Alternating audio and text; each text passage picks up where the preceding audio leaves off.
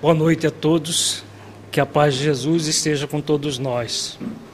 Na noite de hoje nós trabalharemos o nosso módulo 7 do curso Fora da Caridade Não há Salvação, o trabalhador do serviço de assistência e promoção social espírita e o assistido. Nós utilizaremos para a nossa meditação na noite de hoje a parábola do bom samaritano é uma, nós vamos trabalhar essa parábola de uma forma completamente diferente daquilo que da forma como nós estamos habituados dentro do movimento espírita. Nós trabalharemos dentro de uma visão transpessoal e aplicada ao movimento espírita. É uma explicação hum, diferente porque nós vamos aprofundar nos símbolos que essa parábola nos remete. Nós, desde o do, do nosso módulo 2, nós temos trabalhado ah, as parábolas de Jesus e nós já colocamos aqui, vamos repetir, que é possível que nós, sempre na, através das parábolas, tenhamos diferentes formas de interpretação.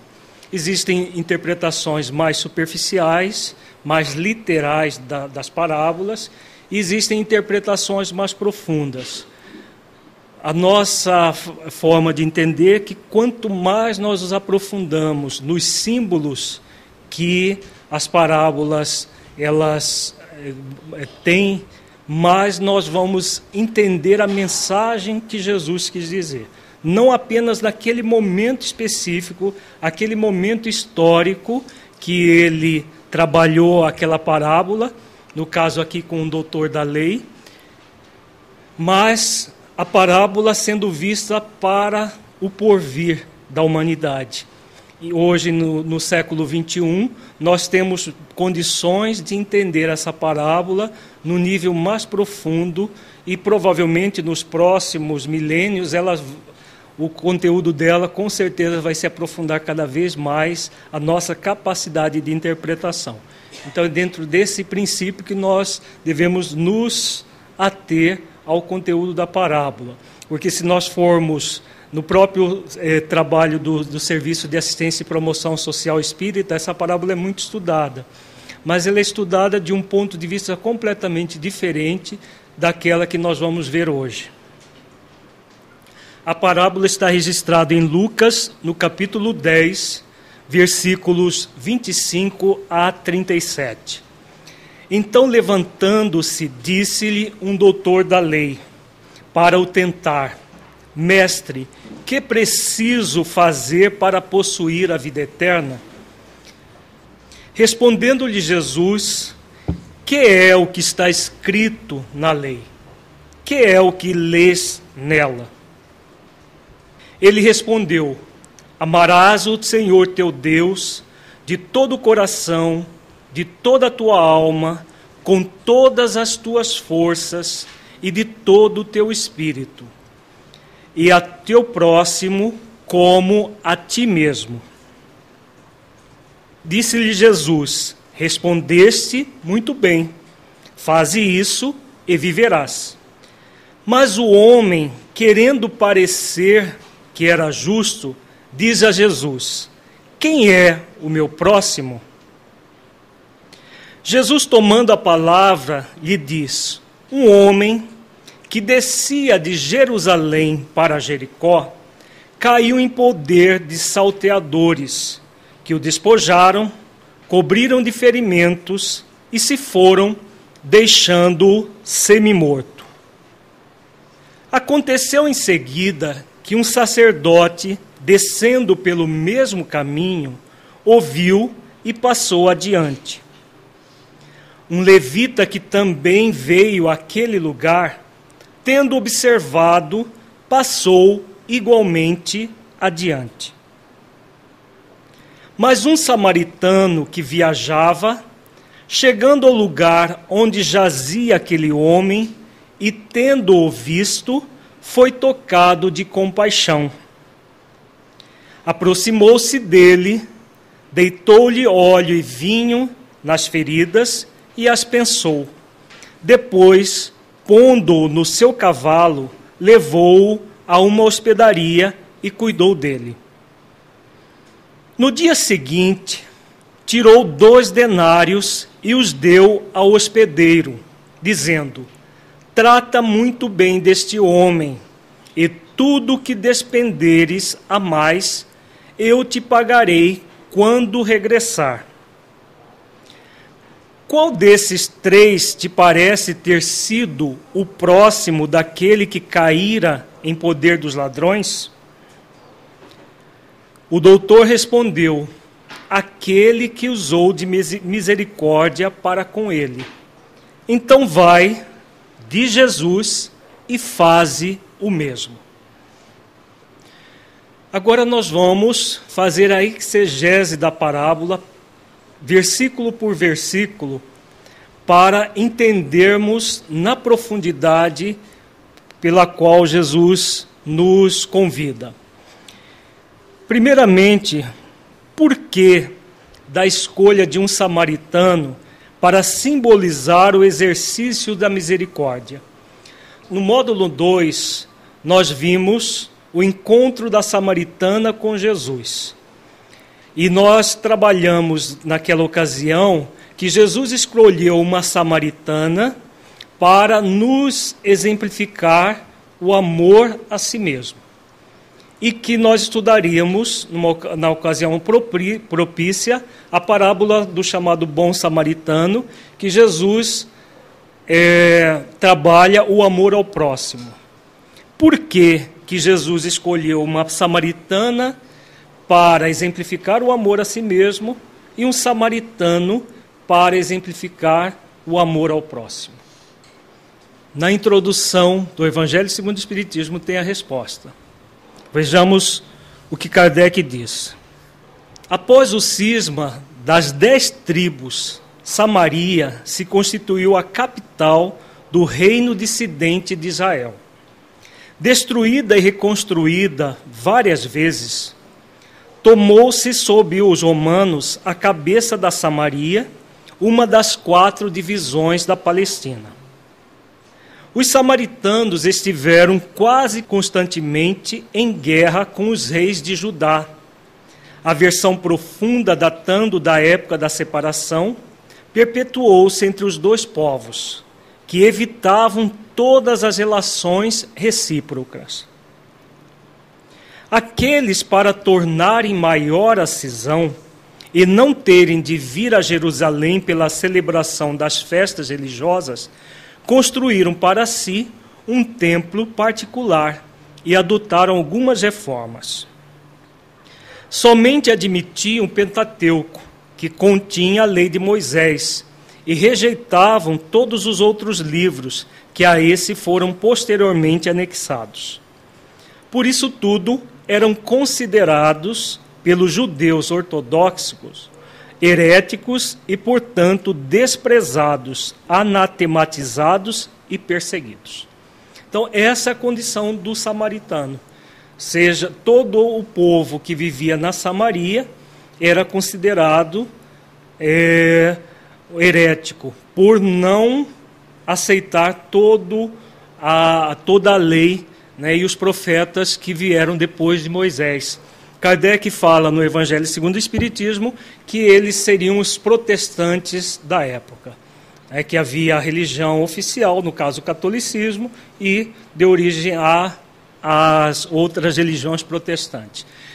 Na verdade, era o mesmo povo, com tradições praticamente idênticas, mas que os samaritanos tinham essa é, particularidade de é, aceitar apenas parte da, das leis é, dos judeus. E aí, por que, que Jesus escolhe exatamente um habitante né? Essa história, uma história é uma, uma parábola, então ele pegou essa pessoa hipotética, que nós não sabemos quem é, apenas que ele coloca como sendo habitante da Samaria, então era um, um samaritano. A mulher, quando ele encontra no poço de Jacó, que nós estudamos no nosso módulo 2, também uma samaritana anônima. E aí a, a, a explicação está aqui nessas duas passagens da, da antecedendo a parábola. Quando ele diz: Então levantando-se, disse-lhe um doutor da lei para o tentar. Então o evangelista Lucas, ele, ele se refere ao doutor da lei que estava querendo apenas tentar Jesus. Ele não estava querendo aprender nada. Ele estava querendo simplesmente colocar Jesus em xeque. Várias vezes nós temos isso no Evangelho. Várias passagens falam de um doutor da lei, de alguém que veio para experimentar Jesus, para tentá-lo, para colocá-lo em uma situação difícil. E aí Lucas diz: Mas o homem, querendo parecer que era um justo, diz a Jesus: Quem é o meu próximo? Então, os fariseus, os doutores da lei, eles estavam acostumados a quê? A hipocrisia, ao parecer em detrimento do ser. Como eles estavam acostumados ao parecer e não a ser, eles tinham o chamado, o chamado povo sagrado, que era o povo é, judeu, da tribo de Judá, e todos os demais eram de segunda categoria. Os, os, samaritanos eram piores ainda, eram heréticos. Né? Haviam outros, os galileus também eram mal vistos, mas não como os samaritanos. Então, como judeu e doutor da lei, ele considerava o samaritano um herético desprezível. Então, se ele era um herético desprezível, era a última pessoa a usar da misericórdia, se é, se é que, que era possível um samaritano fazer isso. Então, por isso, Jesus escolhe um samaritano propositalmente para servir de exemplo de amor ao próximo e escolheu uma samaritana para exemplificar o amor a si mesmo, que é a busca da água viva que nós estudamos no nosso módulo 2. Agora vamos nos ater à parábola ponto por ponto para entendermos na profundidade que estamos trabalhando. Primeira coisa, Jesus começa dizendo: descia um homem. Quem é esse homem? É alguém conhecido? Esse homem poderia ser qualquer pessoa.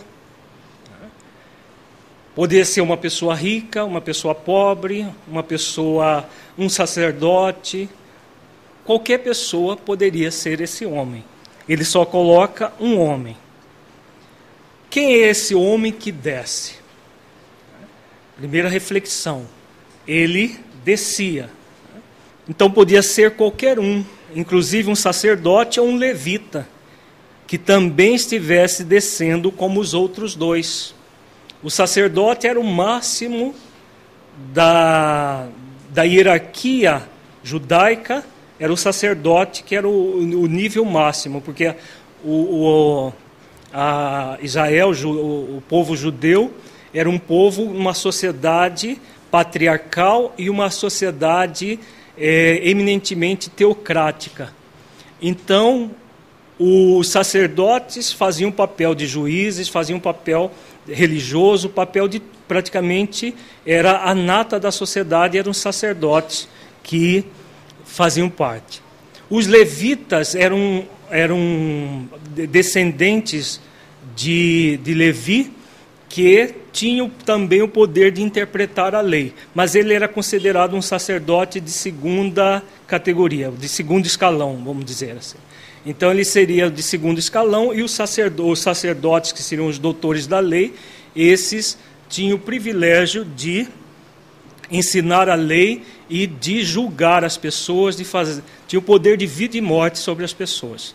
Na passagem da mulher adúltera, nós vemos bem claro isso, né? Previa a lei que a mulher deveria ser apedrejada até a morte. E os fariseus, os doutores da lei, estavam prontos ali para cumprir a lei no papel. E Jesus coloca aquela frase célebre Atire a primeira pedra aquele que não tiver nenhum pecado. E todos saíram, com exceção da mulher e alguns discípulos que ficaram ali. Então, para entender para nós entendermos quem é esse, o sacerdote, quem é o levita na parábola.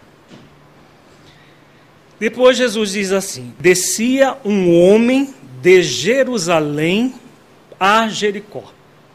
Jerusalém Jericó, duas cidades de Israel. Significado profundo. Jerusalém situa-se a dois mil metros de altitude e Jericó, junto ao Mar Morto, está a 250 metros abaixo do nível do mar. Então, descia-se 2.250 metros para sair de Jerusalém para Jericó. Jerusalém era uma cidade sagrada para os judeus. Então, era, nós vimos lá naquela primeira fala de Kardec que os samaritanos construíram um templo para não ter que ir a Jerusalém para nas ocasiões das festas que haviam. Porque Jerusalém era a cidade que ficava praticamente no centro e todas as, as tribos iam até Jerusalém nas ocasiões sagradas e faziam aquelas romarias para Jerusalém. Então a cidade mais sagrada e continua até hoje para os judeus é Jerusalém. Jericó é uma cidade maldita. Ela foi maldita por Josué, está registrado no capítulo 6, versículo 26. Naquele tempo, Josué fez o povo jurar e dizer: Maldito diante do Senhor seja o homem que se levantar e reedificar essa cidade de Jericó. Com a perda do seu primogênito, lhe porá os fundamentos, e à custa do mais novo, as portas. Então foi uma previsão de Josué que, inclusive, acabou acontecendo. Agora, o mais importante aqui não é esses dados históricos, nós estamos colocando apenas para simbolizar Jerusalém, o sagrado, e Jericó, o maldito. Seria a Jericó uma região de predomínio da inferioridade e Jerusalém, simbolicamente, de princípios superiores, mais espiritualizados. Agora vejamos o significado profundo, transpessoal, de descer de Jerusalém para Jericó. essa descida representa o afastamento do sagrado que existe dentro de nós, em nossa essência divina. Quando nós estudamos a parábola dos dois filhos, nós falamos, Jesus fala que o filho mais novo vai para terras longínquas. Lembram disso? Vai para terras longínquas, simbolizando o afastamento da casa paterna, o afastamento da própria essência divina. Descer de Jerusalém para Jericó seria algo semelhante, simbolicamente falando. Então, é escolher um nível mais baixo de consciência, que nós chamamos de egóico, em vez de um nível mais elevado, um nível essencial. Então, descer de Jerusalém para Jericó significa buscar as questões mais egóicas da vida, egoísticas, egocêntricas. É semelhante ao ir para terras longínquas, da parábola dos dois filhos, para longe da essência de amor, como nós falamos. A essência de amor representa o amor divino íncito em nós. Descer, portanto, significa ir em direção ao desamor, em direção ao egoísmo e ao egocentrismo. Então a pessoa, quando desce, ela está escolhendo um movimento egoístico, egocêntrico, centrada nela, centrada apenas no seu bem-estar em detrimento dos outros. Aí Jesus fala que o homem que descia caiu em poder de salteadores. Qual o significado simbólico de salteadores? Nós acabamos de refletir que descer significa descer para um movimento egoístico, egocêntrico, um movimento materialista em relação à vida. Quando nós, na parábola dos dois filhos, estudamos que o, o filho mais novo vai para terras longínquas simplesmente para gozar a vida puramente de forma materialista, em detrimento do espiritual, em detrimento da abundância de amor que havia na casa paterna, o descer de Jerusalém para Jericó é a mesma coisa. É o mesmo processo. As parábolas de Jesus, se nós formos estudar profundamente, nós vamos ver praticamente o mesmo ensinamento em todas elas de maneira diferente. Então, o movimento do filho mais novo, quando vai para terras longínquas, ele vai, goza, perde tudo e depois, que, que acontece com ele? Vamos lembrar? Hã? Ele entra numa carência acerba a ponto de não ter nem comida de porcos para se alimentar. Né? Vamos lembrar? Então, é o que nós vimos no nosso módulo 3 do curso. Quando o, o homem desce de Jerusalém para Jericó, ele cai em poder de salteadores. O que são esses salteadores do ponto de vista espiritual profundo? Os próprios sentimentos negativos que a pessoa mantém: orgulho, egoísmo, egocentrismo, é, indiferença, crueldade. Os próprios sentimentos negativos que nós que a pessoa mantém ao descer, o que vai acontecer? Chega o um momento que se apodera da pessoa. E aí o que vai acontecer quando os salteadores se apodera da pessoa, né? Vamos ver depois. Então os salteadores representam os sentimentos egóicos que a criatura dá vazão, tais como desamor, egoísmo, egocentrismo, orgulho, indiferença, crueldade, etc. Então, todos os sentimentos negativos que nós podemos dar vazão. Todas as vezes que nós descermos consciencialmente, nós vamos ca cair em poder dos salteadores, que vai fazer o quê? Que o despojaram, cobriram de ferimentos e se foram, deixando semi-morto.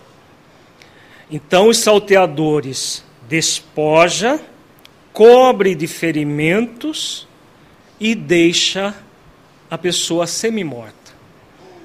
Descer consciencialmente é a pessoa que tem na consciência, todos nós trazemos in, na nossa consciência a lei de Deus.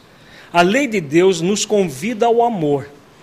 Todas as vezes que nós em vez de praticarmos o amor, o bem, praticamos o desamor, o mal, nós estamos descendo consciencialmente. É esse o símbolo mais profundo que temos nessa parábola, o descer consciencialmente. Em vez de elevarmos-nos consciencialmente, a pessoa opta por descer, usa o seu livre-arbítrio para descer. Agora vamos refletir. Qual o significado profundo de cair em poder de salteadores, ficar despojado de tudo, coberto de ferimentos e semi-morto? Salteadores nós já vimos que são os próprios sentimentos da criatura, sentimentos egóicos. E o que significa ficar despojado, coberto de ferimentos e semi-morto? É importante nós lembrarmos da parábola dos dois filhos para entendermos essa aqui também, porque ela tem muita ligação uma com a outra. Quando a pessoa entra em contato com os sentimentos egóicos negativos, ela atrai espíritos inferiores, que vão se aproveitar desses sentimentos e perturbá-la mais ainda. Mas isso é efeito. A causa são os salteadores internos que nós trazemos. Né? Porque os salteadores internos vai atrair não apenas desencarnados, mas também encarnados. Uma pessoa que vibra no bem, ela vai buscar até ambientes que combinam com essa vibração dela. A pessoa que está descendo, ela vai buscar ambientes onde tem salteadores de todos os jeitos. encarnados e desencarnados. Agora, o mais importante não é o salteador externo, é o interno. Né? Esses é que, que geram o despojado de tudo, coberto de ferimentos e semi-morto. Qual é o significado disso? Lembremos que quando o pai recebe o filho pródigo de volta, o que, que o pai diz? Esse meu filho estava morto e reviveu. Tinha-se perdido e achou-se. Né? Aqui Jesus fala novamente do semi-morto. O que é ser, se tornar morto? O filho que estava morto e reviveu. Estava morto de que forma? Estava morto psicologicamente, morto moralmente. Porque não existe uma morte, não é uma morte definitiva, por isso Jesus usa o termo semi-morto aqui. Né? Não é uma, é uma morte psicológica, é uma morte transitória que necessita o que? Renascer, reviver. Agora, antes de ficar semi-morto, ele foi despojado de tudo. Ficou coberto de ferimentos. Qual é o significado disso de tal forma profunda? Para que nós entendamos a, o, tra, o, o trabalho do Serviço de Assistência e Promoção Social Espírita, digna desse nome, nós necessitamos compreender o significado disso. Porque senão nós vamos fazer assistencialismo acreditando que nós estamos fazendo o trabalho espírita. E não estaremos fazendo. É, o trabalho espírita que se preza deve reviver o cristianismo conforme Jesus nos ensinou.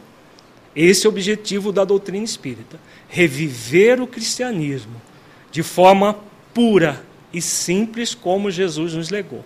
E essa parábola aqui é fundamental para que nós entendamos e façamos o nosso trabalho bem feito, como Jesus convida, né, como o samaritano realizou.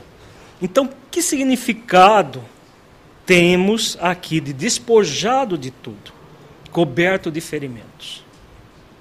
Na verdade, Jesus está simbolizando aqui o próprio mecanismo da vida. Quando nós descemos consciencialmente, vamos dar um exemplo bem claro para ficar. Nós estamos em plena campanha política, né? Então vamos pegar um, um político desses profissionais que se candidata a um, um cargo público para simplesmente para desviar dinheiro público de escolas, de hospitais, de é, do, do, povo de um modo geral. O que, que ele está fazendo? Ele está descendo consciencialmente, não está? ele está descendo de Jerusalém para Jericó. Porque quem é que nasce para surrupiar dinheiro público do povo? Ninguém nasce para fazer isso. A pessoa escolhe, é o mau uso do livre-arbítrio. Todos nós podemos. Agora, como dizia Paulo, nem tudo nos convém. Então nós podemos fazer isso. Qualquer pessoa, qualquer um de nós pode fazer isso. Agora não nos convém. Por quê?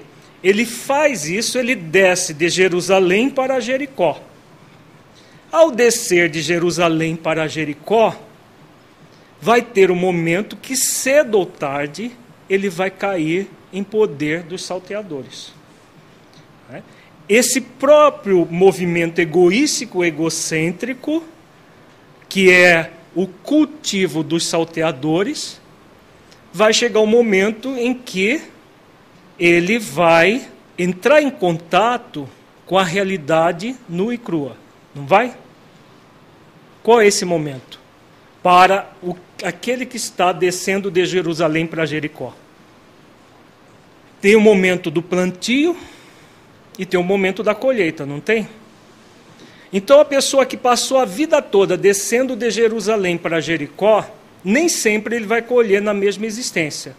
Acontece de, de colher na mesma existência? Acontece casos, mas é, é muito pouco. A maioria vive debochando da sociedade, vive aí no bem bom, Né? Em todas as áreas da nossa sociedade moderna, na época de Jesus, eram sacerdotes, os levitas que viviam por, por cima da carne seca, como se diz né? popularmente. Hoje nós temos políticos, juízes e outros mais vivendo à custa de, uma, de toda a sociedade. Nem sempre eles vão chegar no momento consciencial na atual existência. Mas o que vai acontecer necessariamente com todo mundo? Hum? O quê? Colher o quê? Em que momento? No momento da desencarnação. No momento da desencarnação, nós vamos voltar para o mundo espiritual. De que forma? Da forma como nós cultivamos os valores. Se nós passamos a vida inteira descendo de Jerusalém para Jericó, como volta uma pessoa assim? Como mendiga, espiritualmente falando. Quem passou a vida toda subindo de, Jerusalém, de Jericó para Jerusalém, usando a, as duas cidades como símbolo, chega no mundo espiritual rico, mesmo que passou por uma pobreza extrema, mas chega no mundo espiritual rico. O, con o contrário não é verdadeiro. Hoje mesmo nós estávamos vendo no jornal que um, aquele banqueiro que foi extraditado recebeu na prisão lagosta e é, aquele peixe como salmão. Ele está lá preso, mas comendo lagosta e salmão.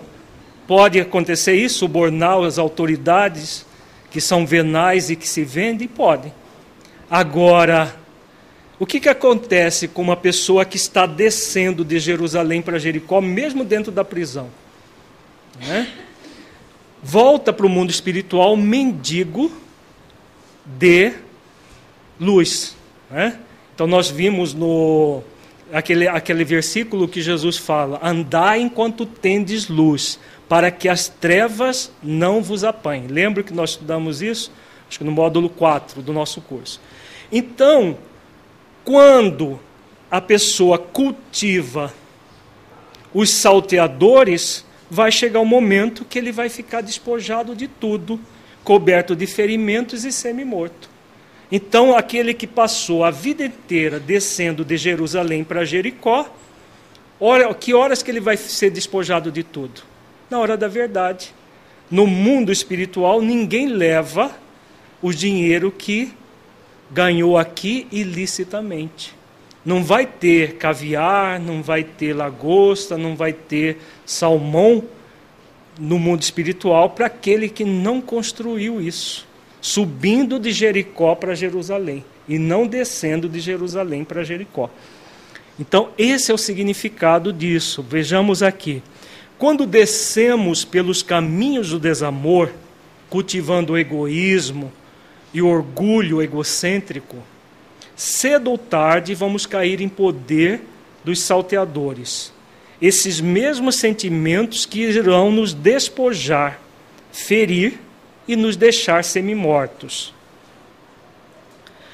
Como fomos criados para praticar o amor, a solidariedade, a caridade e outras virtudes, todas as vezes que descermos consciencialmente e praticarmos ações centradas no desamor, egoísticas e egocêntricas, vai chegar o momento em que, conforme a lei de causa e efeito, seremos despojados dos recursos que adquirimos de forma egoística.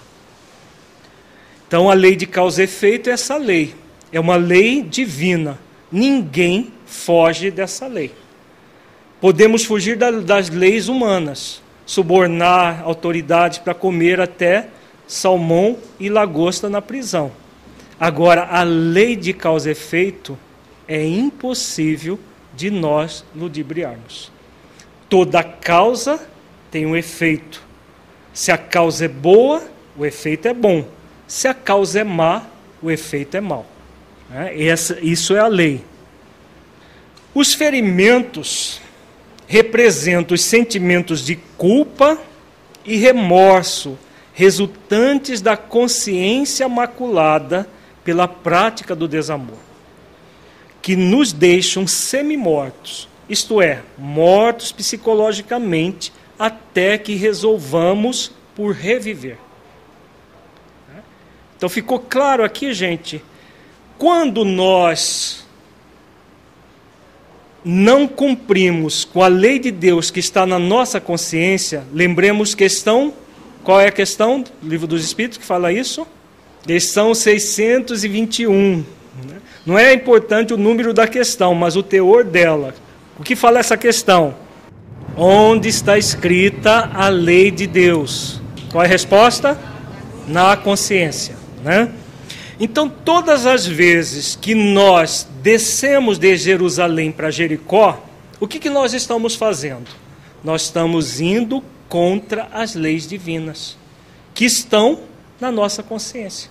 Porque o descer de Jerusalém para Jericó simboliza o uso do livre-arbítrio na prática do desamor, do egoísmo, do egocentrismo. Então, todas as vezes que nós fazemos isso, o resultado é uma mácula na nossa consciência. E como a nossa sociedade é uma sociedade ainda calcada na culpa, no remorso, todas as vezes que a pessoa ela não segue a lei divina, há uma tendência a entrar nessa culpa. Não deveria, mas é comum isso acontecer. O que nós deveríamos entrar, nós já vimos isso né, na parábola dos dois, dos dois filhos, é numa ação responsável, assumir responsabilidade pelos nossos erros. Mas a maioria das pessoas entra nessa consciência maculada, gerando culpa e remorso. E aí isso deixa a pessoa semi-morta. Inclusive a depressão, que é a doença que a pessoa ela se recolhe numa dentro de si mesma, num, num, num poço escuro dentro de si mesma, que deixa ela semi-morta, é causada pela culpa, por esse sentimento, que acaba por fazer com que a pessoa mergulhe num poço escuro dentro de si mesma né, e se fechando para o mundo. Aconteceu em seguida que um sacerdote, descendo pelo mesmo caminho, ouviu e passou adiante. Então, como nós estamos vendo, o sacerdote é o máximo em termos de poder na, na, em Israel, em, por povo judeu. Se formos usar em linguagem de hoje, seria um político engravatado, seria um juiz de toga, descendo pelo mesmo caminho.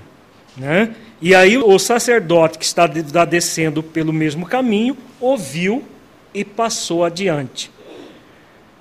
Significado profundo. O sacerdote que deveria, por consciência, estar subindo, porque ele é um sacerdote, o sacerdote é para cuidar das leis de Deus, né?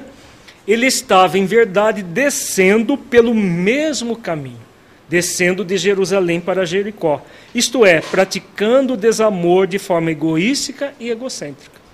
Ele estava descendo e estava com tanta pressa de descer que ele simplesmente viu a pessoa caída e seguiu adiante, mostrando que no nível consciencial ele estava até pior do que o homem caído. Um levita que também veio àquele lugar, tendo observado, passou igualmente adiante. Então, o levita era a pessoa descendente de Levi, que também interpretava as leis, que fez a mesma coisa que o sacerdote. Significado profundo. O levita, que era um intérprete da lei, também deveria, por consciência, estar subindo, pratica o desamor de forma egoística e egocêntrica, agindo com indiferença. Então ele age da mesma forma que o sacerdote. Então Jesus pega esses dois símbolos, sacerdote e o levita, que seriam os postos máximos para o povo judeu. Então, pessoas que deveriam estar subindo de, de Jericó para Jerusalém e não descendo de Jerusalém para Jericó, mostrando o egoísmo que os caracterizava. Enquanto que o samaritano, que era um considerado um herege, agiu de forma completamente diferente deles. Então, Jesus simboliza tanto com o sacerdote quanto com levita as pessoas em destaque na sociedade. Trazendo para a nossa sociedade atual, são as pessoas em destaque da sociedade. Não necessariamente só fazendo falcatruas com dinheiro público ou coisa mais, mas que estão em destaque na sociedade, mas e que movidas pela indiferença social, pensam apenas em si mesmas, descendo pelos caminhos do egoísmo materialista. Então, aquela pessoa que está vivendo de forma egoísta, é, pensando só no aspecto material de si mesma e do, dos seus. Estão na fase do plantio do desamor e por isso ainda não caíram em poder dos salteadores. Afinal, o homem que caiu poderia ser também um sacerdote ou um levita que estivesse descendo até Jericó, que em meio do caminho foi despojado de tudo que tinha simbolizando a colheita do desamor praticado ao descer. Tem um momento do plantio e tem um momento da colheita.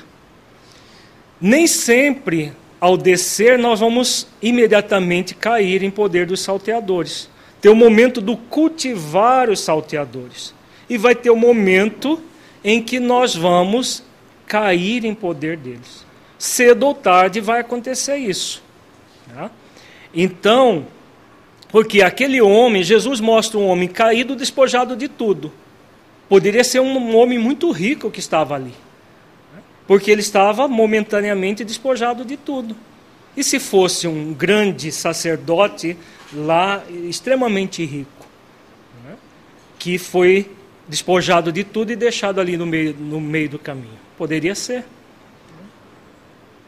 mas um samaritano que viajava. Jesus é magistral ao colocar os termos corretos na hora certa. O que, que ele diz aqui? Um mais um samaritano que viajava. Hum? Ele não estava descendo. Por quê? Jesus poderia dizer um, um samaritano que estava descendo até Jericó um samaritano que viajava. Jesus não fala de onde ele estava vindo, nem para onde ele ia. Ele simplesmente coloca que viajava, mas que ele coloca com esse verbo que ele não estava descendo, diferente dos outros que estavam descendo. Então, o significado profundo: Jesus não diz que o samaritano estava descendo, mas apenas viajando. Ele poderia estar subindo de Jericó para Jerusalém, por exemplo, simbolizando o caminho da elevação da consciência. Então, em vez de descer, ele poderia estar subindo, ou poderia estar indo para um outro lugar, diferente da descida de Jerusalém para Jericó. Então, tudo isso é simbólico, muito simbólico. Então, mostra aqui que o, o samaritano estava num outro nível de consciência, num nível mais elevado diferente dos outros que estavam descendo. Do homem, do sacerdote e do levita que estavam descendo. Chegando ao lugar onde jazia aquele homem, e tendo visto, foi tocado de compaixão. Então aqui Jesus traz a palavra compaixão novamente. Né? Então nós já trabalhamos aqui o significado da compaixão. Apesar de em português compaixão ser sinônimo de dó, de comiseração, é, é um sentimento completamente diferente.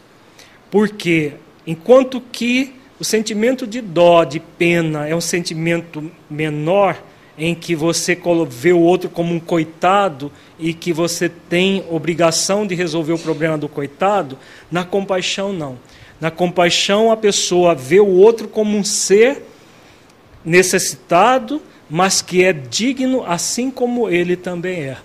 Que é digno de crescer, de evoluir assim como ele também é. E ele se compadece, ele se solidariza com o outro, ele age com misericórdia em relação ao outro, mas não com dó num processo piegas. Então, significado profundo. O samaritano percebe o homem semi-morto e, tomado de compaixão, auxilia-o a reviver. Então, ele, tomado de compaixão, vai lá auxiliar o outro a reviver. Não vai reviver pro, pelo outro, porque isso é impossível, mas vai ajudá-lo. Ele não cogita sobre quem era aquele homem, sobre a sua posição social, se ele era judeu ou samaritano, se era rico ou pobre. Simplesmente é tomado de compaixão e atende à necessidade do outro que precisava de ajuda para reviver. Ele simplesmente, movido da, da compaixão, ele vai atender a necessidade sem saber quem era aquele homem. Aproximou-se dele, deitou-lhe óleo e vinho nas feridas e as pensou. Depois, pondo-o no seu cavalo, levou-o a uma hospedaria e cuidou dele.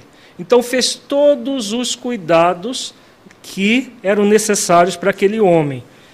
Significado profundo: o samaritano toma todas as providências necessárias para auxiliar o homem a reviver. No dia seguinte, tirou, dois denários e os deu ao hospedeiro, dizendo: Trata muito bem deste homem, e tudo o que despenderes a mais eu te pagarei quando regressar.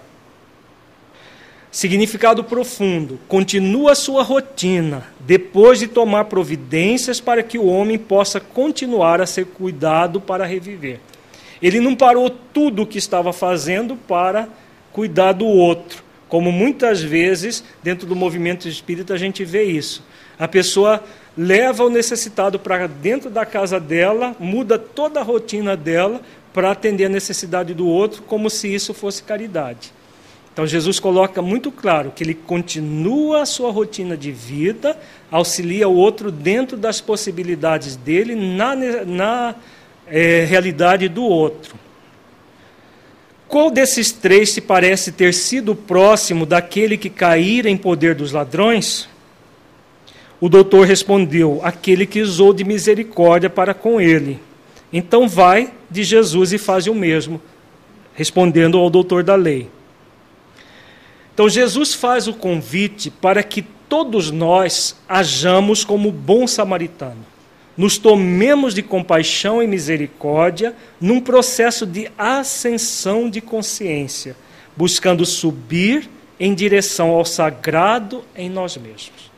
Então a essência dessa parábola é isso nós nos miremos no exemplo do samaritano e busquemos ascender ao sagrado em nós mesmos. Ascender consciencialmente. Agora vamos ver, vamos estudar a aplicação dessa parábola no movimento espírita, trazendo para nossa realidade prática. Né? Como nós vamos aplicar isso no movimento espírita e depois no serviço de assistência e promoção social espírita. A função principal da doutrina espírita, por ser o cristianismo redivivo, é o esclarecimento do espírito imortal sobre as realidades da vida. Essa é a função principal da doutrina espírita. Como é do cristianismo puro e cristalino, como Jesus nos legou. É atender o espírito imortal. Espiritismo, como sendo a revivescência do cristianismo, tem esse objetivo principal. Fundamental esclarecer aqueles que estão descendo simbolicamente de Jerusalém para Jericó, sobre a necessidade de ascensão consciencial em direção ao amor e ao bem. Então, todos aqueles que estão descendo de Jerusalém para Jericó, simbolicamente falando, necessitamos de quê? de tomar consciência e ascender para ascender. Então, ascender, subir, para acender a luz dentro de nós. Né? Lembrando aquele versículo: andai enquanto tendes luz, para que as trevas não vos apanhem. Então, acender a luz só é possível através da ascensão. Não, acender para acender a luz. Então existem três grandes tarefas que o movimento espírita irá fazer para que esse mistério se aconteça. Essa ascensão, esse movimento de subir consciencialmente de Jericó para Jerusalém. Então vejamos quais são as três tarefas. Primeira, o trabalho de autoesclarecimento do próprio trabalhador do bem, para que possa ascender consciencialmente de Jericó para Jerusalém, de modo que se torne um bom samaritano. Nós só poderemos dar aquilo que temos. Ninguém dá aquilo que não tem. Então, para que nós possamos atender o caído, só é possível se nós ascendermos né, consciencialmente, nos tornando bons samaritanos. Porque senão nós vamos passar do largo, nós vamos passar de lado como o sacerdote e o levita fez. Então, essa é, relendo o livro Boa Nova de Emmanuel, que é um livro também maravilhoso, que fala, Boa Nova de Emmanuel, não, de Humberto de Campos. É um livro que fala das passagens de Jesus e as orientações que Jesus dava para os apóstolos e, é, do, do círculo de apóstolos era sempre do trabalho interior. Aquilo que acontecia fora era sempre consequência. Vá, todas as histórias abordam esse trabalho interior de autoesclarecimento, de autoaperfeiçoamento, de autotransformação. Sem isso, sem essa autotransformação, é ilusão nós acharmos que nós vamos ajudar o nosso próximo. Verdadeiramente. Nós poderemos fazer filantropia, como nós temos falado desde o primeiro módulo do nosso curso. Poderemos fazer filantropia, o bem aos outros. Mas se esse bem não nos transforma, não nos torna pessoas mais esclarecidas e bons samaritanos, usando o símbolo da parábola, esse bem gerará aquele mérito, como nós vimos a história da Otília Gonçalves no, no módulo passado. É meritório fazer o bem aos outros? Sim. Só que é um bem parcial. Porque se esse bem não transforma o trabalhador do bem numa pessoa melhor, né, a pessoa pode ser até socorrida depois que desencarna, como aconteceu com Otília Gonçalves, mas ela não estará bem consigo mesma. Porque o bem consigo mesmo é resultado desse primeiro trabalho fundamental dentro do trabalho do bem. É a própria transformação. Usando, ah, lembrando da parábola do, do filho, dos dois filhos, é o voltar para a casa do pai para assumir o posto de trabalhador do bem. Esse voltar para casa é ir ao encontro da própria essência. Isso é fundamental. É isso que nos alimenta a alma. Somente esse primeiro, essa primeira tarefa que gerará efetivamente as duas outras tarefas. Vejamos quais outras duas. A segunda grande tarefa é esclarecimento daqueles que estão descendo e ainda não caíram em poder dos salteadores, para que possam mudar de atitude e ascender iniciando a tarefa de liberação do egoísmo e do orgulho antes que eles gerem sofrimento. Então, existem aqueles que já caíram em poder dos salteadores, existem aqueles que ainda não caíram e que necessitam ser esclarecidos. Por quê? Como a doutrina espírita é a doutrina em que nos proporciona essa, esse esclarecimento maior, é fundamental que nós trabalhemos independente de qualquer condição do outro, seja social, é, privilegiado ou não. Então, como a doutrina espírita é a religião da fé raciocinada, é de suma importância que hajamos como bom samaritano e nos tomemos de compaixão por todos, sem distinção de classe social, para que sejam esclarecidos sobre a dinâmica da vida. Então, somente o esclarecimento da lei de causa e efeito, da reencarnação, é que nós vamos ter um planeta mais justo. As injustiças sociais existem por quê? Porque existem aqueles que estão descendo. A grande maioria das pessoas estão descendo e ainda não caíram em poder dos salteadores. Existe uma minoria que já caiu em poder dos salteadores, estão colhendo aquilo que plantaram. O esclarecimento das verdades espirituais são fundamentais para que todos tenham oportunidade de ascensão, especialmente aqueles que estão vivendo egoística e egocentricamente para o mundo como se fossem seres humanos, em detrimento dos seres humanos que são. Então, esse esclarecimento que a doutrina espírita favorece né, é fundamental. Por isso, a divulgação da doutrina de todos os meios possíveis é uma tarefa gigantesca para todos nós, principalmente a divulgação através do nosso próprio exemplo de transformação em criaturas melhores. A terceira grande tarefa é o trabalho de esclarecimento daquele que de, daqueles que desceram e já caíram em poder dos salteadores, que os deixaram semi-mortos para que possam reviver e ascender. Então, aqueles, tem aqueles que ainda não caíram e tem aqueles que já caíram. É essa a grande tarefa do Serviço de Assistência e Promoção Social Espírita.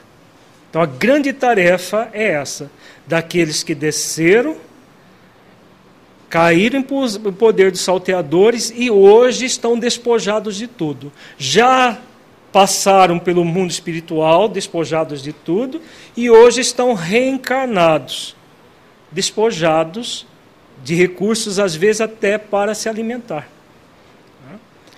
Agora, não é por acaso que estão despojados de tudo. Estão despojados porque desceram e usaram de recursos da sociedade de uma forma egoística, egocêntrica no passado. Então, nesse módulo, nós, vamos nós estamos trabalhando a parábola do, do bom samaritano. No módulo seguinte, nós vamos trabalhar a parábola do semeador, pra, para trabalhar profundamente a nossa a nossa relação com essas pessoas, os perfis que nós, de pessoas que nós vamos encontrar no trabalho do Serviço de Assistência e Promoção Social Espírita, para que nós não entremos no movimento de querer salvar o outro, mas façamos a nossa transformação e ajudemos o outro a fazer o mesmo. Então, essa é a grande tarefa do Serviço de Assistência e Promoção Social Espírita. O trabalhador do SAPSE é o convidado a praticar ações semelhantes às do bom samaritano. Então, ele vai ser convidado a fazer esse papel. Claro que ele só fará esse papel de bom samaritano se começar com aquele item 1. O trabalho da transformação interior para que possa realmente sentir o bem dentro de si mesmo. Porque se ele não sente o bem dentro de si mesmo, ele fará filantropia. Fazer filantropia é fácil. Basta vir aqui todo sábado, nós faremos filantropia. Ajudaremos muita gente. Agora, fazer o trabalho como bom samaritano é necessário ascender consciencialmente e trazer o bem para dentro de nós. Agora vejamos a aplicação na, da parábola do bom samaritano no SAPSE do Serviço de Assistência e Promoção Social Espírita. Nós já vimos de forma geral, vimos o movimento espírita e agora vamos ver diretamente no Serviço de Assistência e Promoção Social Espírita. O trabalhador do SAPS é aquele que irá assistir o homem caído semi-morto em suas necessidades para que possa reviver. Quais são as necessidades daquele que será assistido pelo trabalhador do SAPS? Ele está caído, coberto de feridas, porque caiu em poder do salteador, está coberto de feridas, está semi-morto. O que, que ele precisa? Se reerguer, se reviver. Né? Então a necessidade maior dele qual é? Hã? Do arrependimento. Que mais? Qual é a maior necessidade dessa pessoa? Esse reviver é o quê? Tomar consciência do seu estado e poder ascender. Então é algo material? Não. É eminentemente espiritual. Por isso que quando se faz assistencialismo, assistencialismo é vamos distribuir cestas básicas para famílias carentes. Vamos. E aí distribuímos cesta básica, fazemos sopa e e aí, ah, o trabalho é espiritual, porque a gente abre uma página, ao caso do, do Evangelho segundo o Espiritismo, faz uma leitura xoxa, depois uma prece mais xoxa ainda, pronto, fizemos um trabalho espiritual. Fizemos? Desse nível que nós estamos trabalhando aqui, jamais. Né? Porque esse trabalho assistencialista é semelhante à esmola, que o, o que nós vimos no módulo 1 do curso. Ele não transforma ninguém, nem quem dá, nem quem recebe. Porque não está fazendo com que a pessoa que está passando pela necessidade, que está caído, semi-morto, possa se reerguer e reviver. Somente um trabalho espiritual profundo que vai fazer com que aquela pessoa possa reviver. E aí, no movimento espírita, muitas vezes a gente vê pessoas dizendo assim: não, mas a gente não pode falar de reencarnação, não pode falar de lei de causa e efeito, não pode porque vai chocar as pessoas. E aí nós colocamos a candeia embaixo do alqueire, porque vamos chocar as pessoas. E a, aquela possibilidade da pessoa se iluminar com a luz crística nós colocamos por, por questões preconceituosas nossa mesma, colocamos a candeia embaixo do alqueire e não colocamos as verdades espirituais e fazemos assistencialismo. Mesmo quando nós fazemos trabalhos, por exemplo, de profissionalizante. Não, aqui a gente faz trabalhos profissionalizantes, a gente promove as pessoas, elas têm uma profissão e vão melhorar socialmente. É um trabalho materialista como outro qualquer. O Senac faz isso muito bem, do que, muito melhor do que nós. O Senai, todas essas instituições fazem isso muito melhor que nós. Então, o trabalho espírita digno desse nome é o trabalho que vai fazer com que a pessoa ascenda e ascenda. Ascender, levantar. E ascender, acender a luz. E aí entra o, os princípios básicos da doutrina que nos ilumina a vida, se ilumina, é bom para nós, por que não é bom para aquele que está sendo atendido? Vamos manter a pessoa na ignorância porque ela é de outra religião, porque ela é de. Se está numa atividade espírita, e a atividade espírita é o cristianismo redivivo, nós vamos ficar presos a preconceitos de outras religiões cristãs que deturparam o conhecimento que Jesus nos ensinou. Simplesmente não precisa manter a crença das pessoas. Se elas estão satisfeitas com as crenças delas, não estariam numa entidade espírita. E não estaria sendo trabalhado por uma entidade espírita. Então é fundamental fazer esse trabalho. Então, simbolicamente, o assistido caiu em poder de salteadores. Foi despojado de todos os seus bens, ficando ferido semi-morto. Então, essa é a condição dele. O assistido, portanto, é aquele que, ao descer consciencialmente, é alcançado pela lei de causa e efeito e movido pelo dever da própria consciência de reparar o abuso vivenciado no passado espiritual, reencarna despojado dos bens adquiridos egoisticamente ao descer. Então, essa é a condição dele. Ele não está na miséria material, miséria social por acaso. Nós vimos isso muito bem lá na, na parábola dos dois é, filhos também. Ele não é por acaso que está numa situação de penúria. Existem injustiças sociais, mas não existe injustiçado. Nós já vimos isso, falamos isso aqui mais de uma vez. Então ele está numa situação em que só a reencarnação explica, só a lei de causa e efeito explica. E nós vamos esconder isso dele, a pretexto de é, de respeitar a crença religiosa. Então, ou a doutrina espírita, ela é uma luz que veio para reviver o evangelho de Jesus ou não é. Se nós ficarmos presos a preconceitos, ela não é uma luz que veio para reviver o evangelho de Jesus.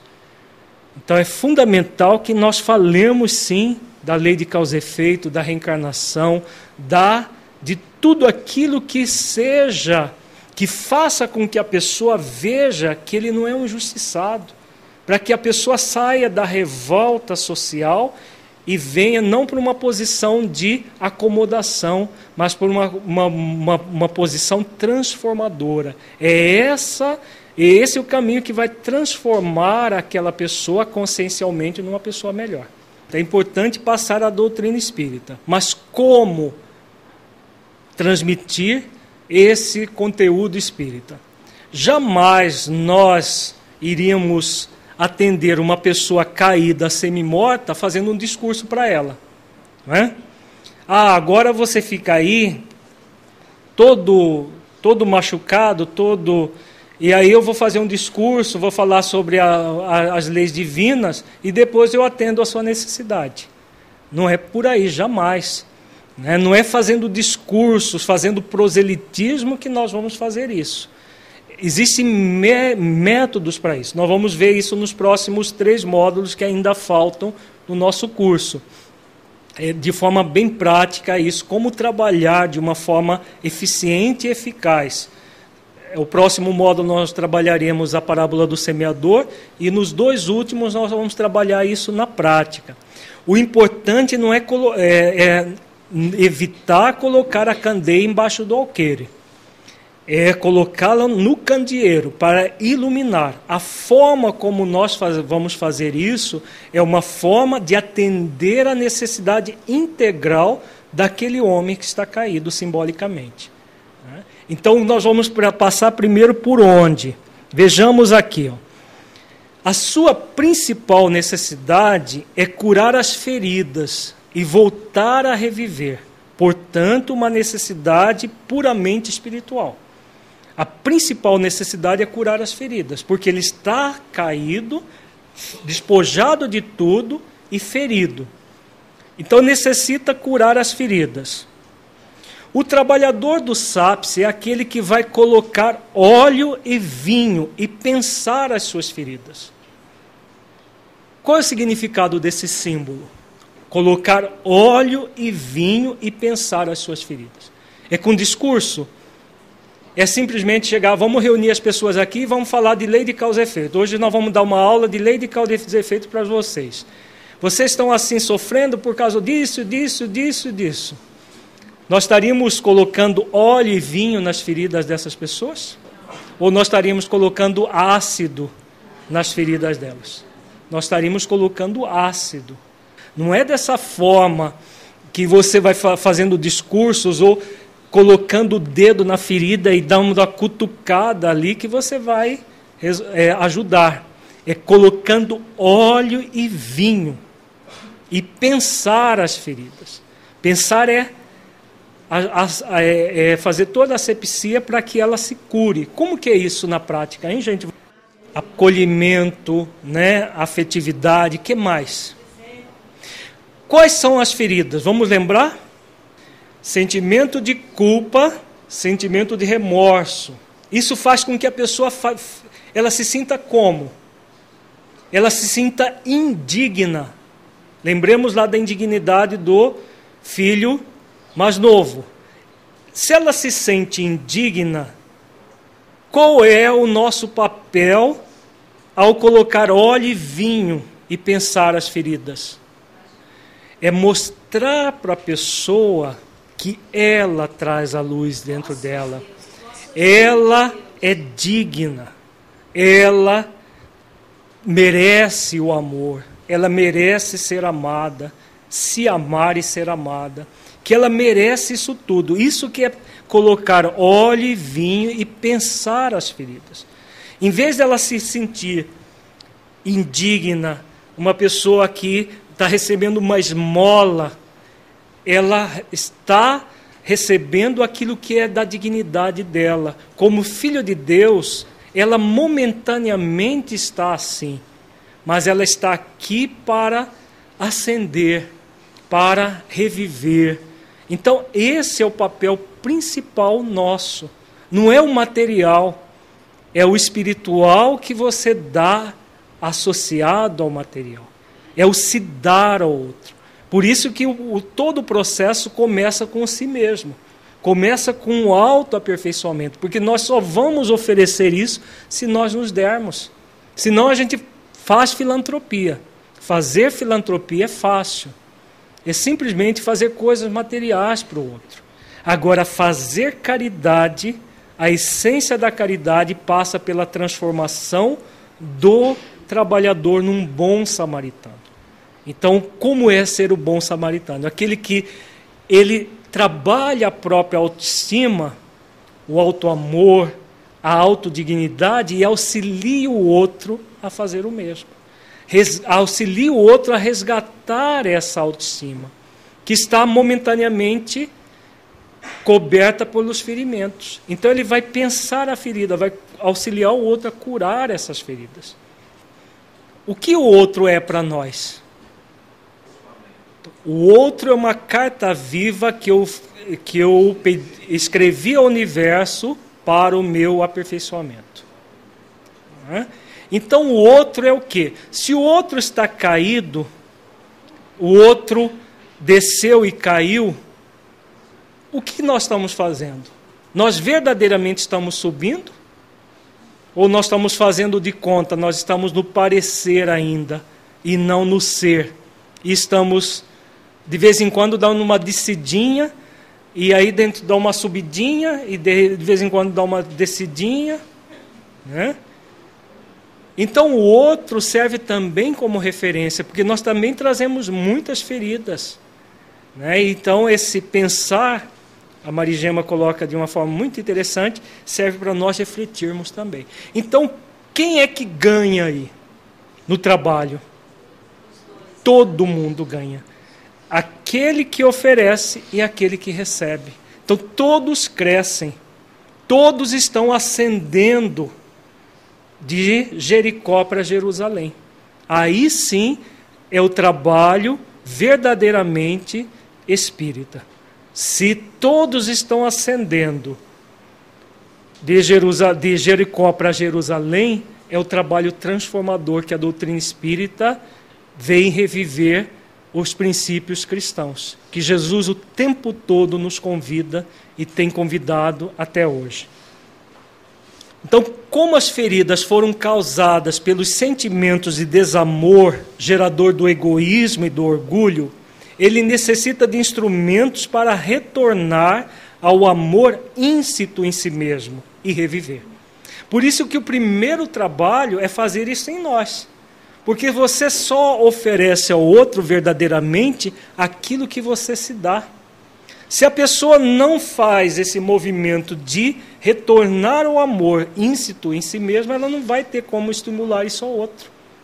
Ela vai falar aquela coisa, não, é assim mesmo, a vida é assim mesmo.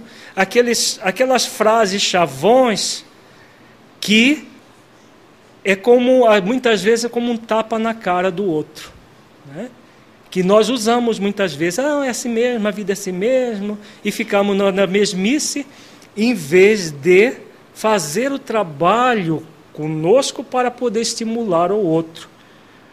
Fundamental, portanto, a necessidade de esclarecê-lo à luz das leis de causa e efeito da reencarnação, sobre as suas reais necessidades, de modo que possa recuperar a autoestima, o sentimento de dignidade, pois a lei maior é a do amor. Então, é fundamental que ele compreenda que é pelo amor divino que ele está daquela maneira momentaneamente. E que ele está aqui para reerguer-se, para reviver, para voltar à dignidade que ele em algum momento se afastou, nesta ou em outras existências. É claro que nós vamos passar isso de formas que seja eficiente e eficaz. Porque fazer discurso simplesmente não pode ser até eficiente do ponto de vista teórico, mas não será eficaz. Nós vamos ver isso nos dois últimos módulos do nosso curso. É, tudo isso deve fazer com que a pessoa resgate a sua dignidade e a sua autoestima. Para que possa ter as suas feridas cicatrizadas e reviver, ele deve ser esclarecido sobre o verdadeiro sentido da vida. E que, apesar de estar em um processo expiratório, ele pode levar uma vida digna caso se disponha a ir ao encontro do amor. Então a essência é isso. E indo ao encontro do amor, nós nos dignificamos. Mesmo que a pessoa não saia da pobreza, mas ela pode sair da miséria, tanto econômica quanto moral. Porque a verdadeira miséria não é tanto econômica, é a moral. Porque é a miséria, miséria moral de daqueles que hoje são poderosos do mundo que vai gerar a miséria econômica no futuro.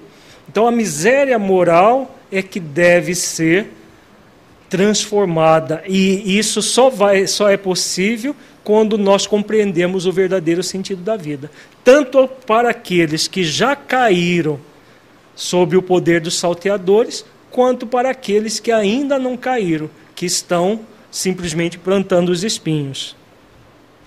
Então é fundamental que ele vá ao encontro do amor essencial que traz íncito em si mesmo e recupere a dignidade da qual se afastou momentaneamente quando desceu consciente, consciencialmente em uma existência anterior ou nesta mesma.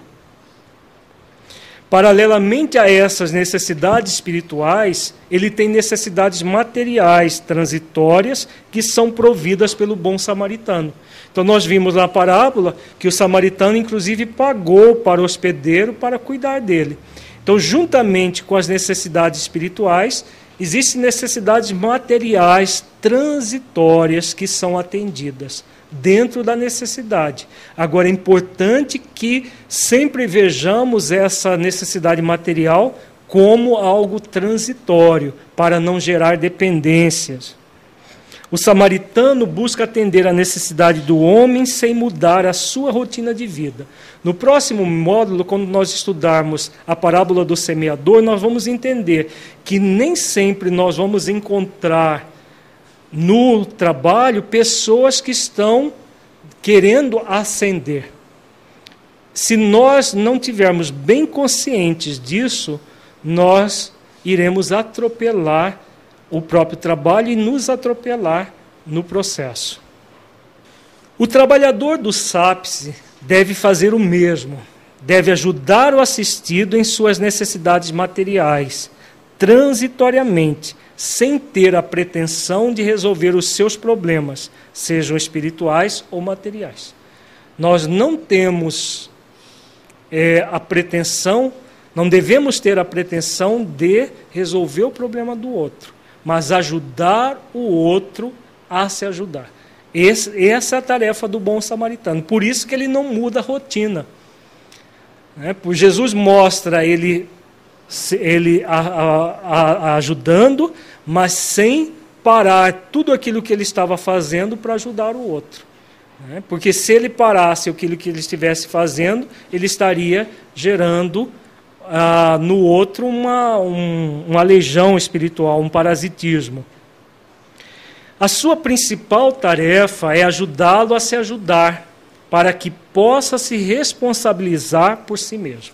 Então, ajuda momentaneamente, fazendo com que a outra pessoa reviva e aí ela possa continuar se ajudando por si mesma.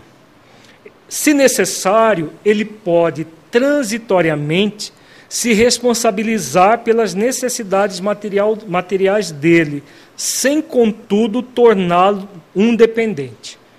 Então, tornar o assistido um dependente vai, nós, em vez de estarmos fazendo caridade, nós estaremos fazendo uma filantropia, mas com prejuízos espirituais, tanto para o atendido quanto para nós mesmos. Então é muito importante sempre trabalhar a independência do outro. E essa independência do outro só acontecerá a partir do momento que o outro é, ele compreende o significado da vida, que ele não está aqui para continuar como um parasita social. Porque se o assistido ele simplesmente ele troca de posição, porque os que estão é, é, hoje desviando dinheiro público, o que, que eles estão fazendo? Estão parasitando a sociedade, não estão? Se amanhã eles ficarem dependentes de dinheiro público ou não, eles não estarão, em termos conscienciais, na mesma posição? Estarão ou não?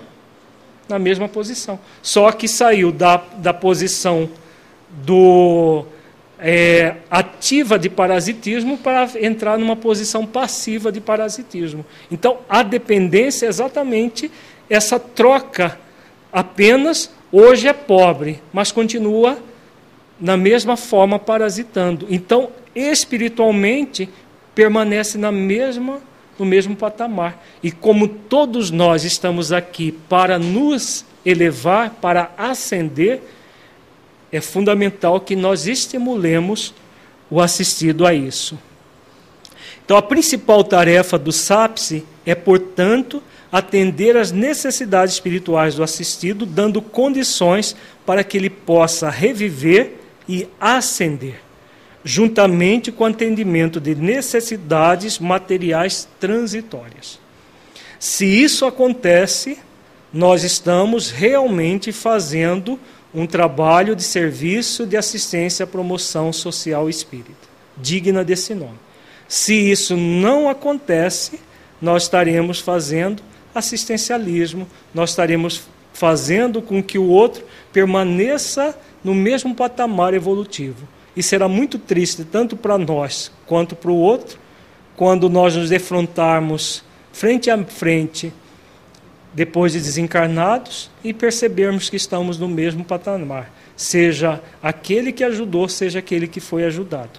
Então, quando nós tomamos consciência de que a ajuda principal é a nossa elevação interior, de Jericó para Jerusalém, auxiliando o outro também a se elevar de Jericó para Jerusalém, aí o processo realmente é a, o trabalho do, do Serviço de Assistência e Promoção Social Espírita.